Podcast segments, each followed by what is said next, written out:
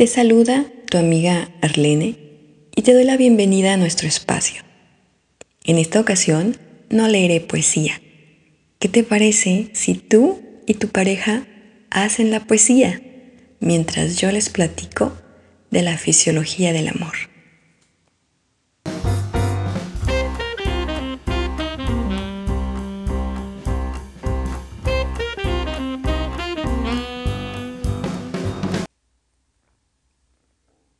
Fisiología del amor. Para entender este proceso debemos saber que cuenta con tres fases que te describiré a continuación. Fase 1, hiperexcitación. Fase 2, atracción. Y fase 3, fijación. Comencemos. Fase 1, que es la hiperexcitación.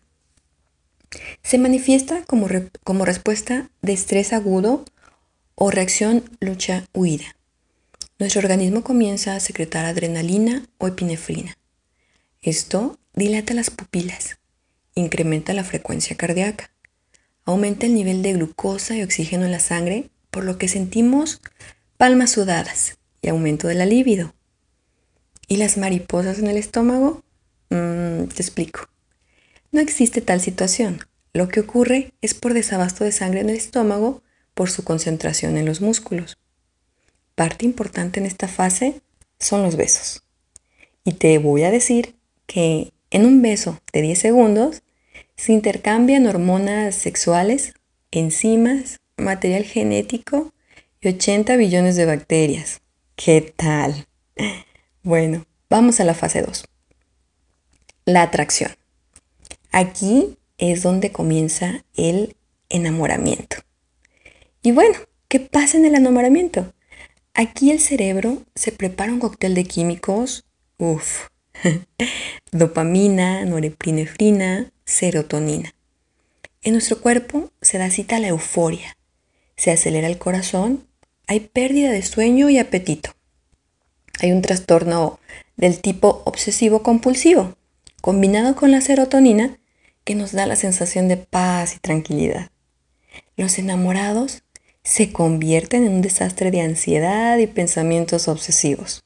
¿Te ha pasado? Hasta aquí los tres maravillosos meses del enamoramiento.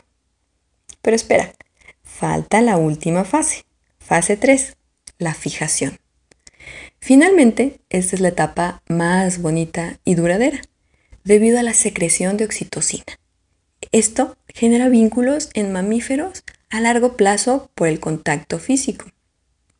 Aquí se da la estimulación genital, succión de pezones, distensión del cuello uterino.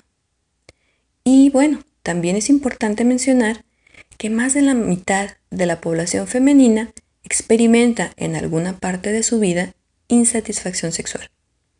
Recuerden que el periodo de excitación es más lento para la mujer que para el hombre, pero eso se los cuento en la siguiente entrega les hablaré acerca de las fases del coito.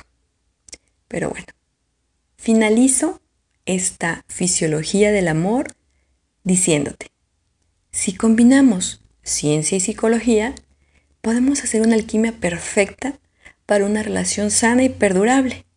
¿Cómo? Pues con confianza, compromiso, serenidad y un sueño compartido. Espero te haya gustado esta entrega de la fisiología del amor. Te espero en la siguiente. Hasta luego.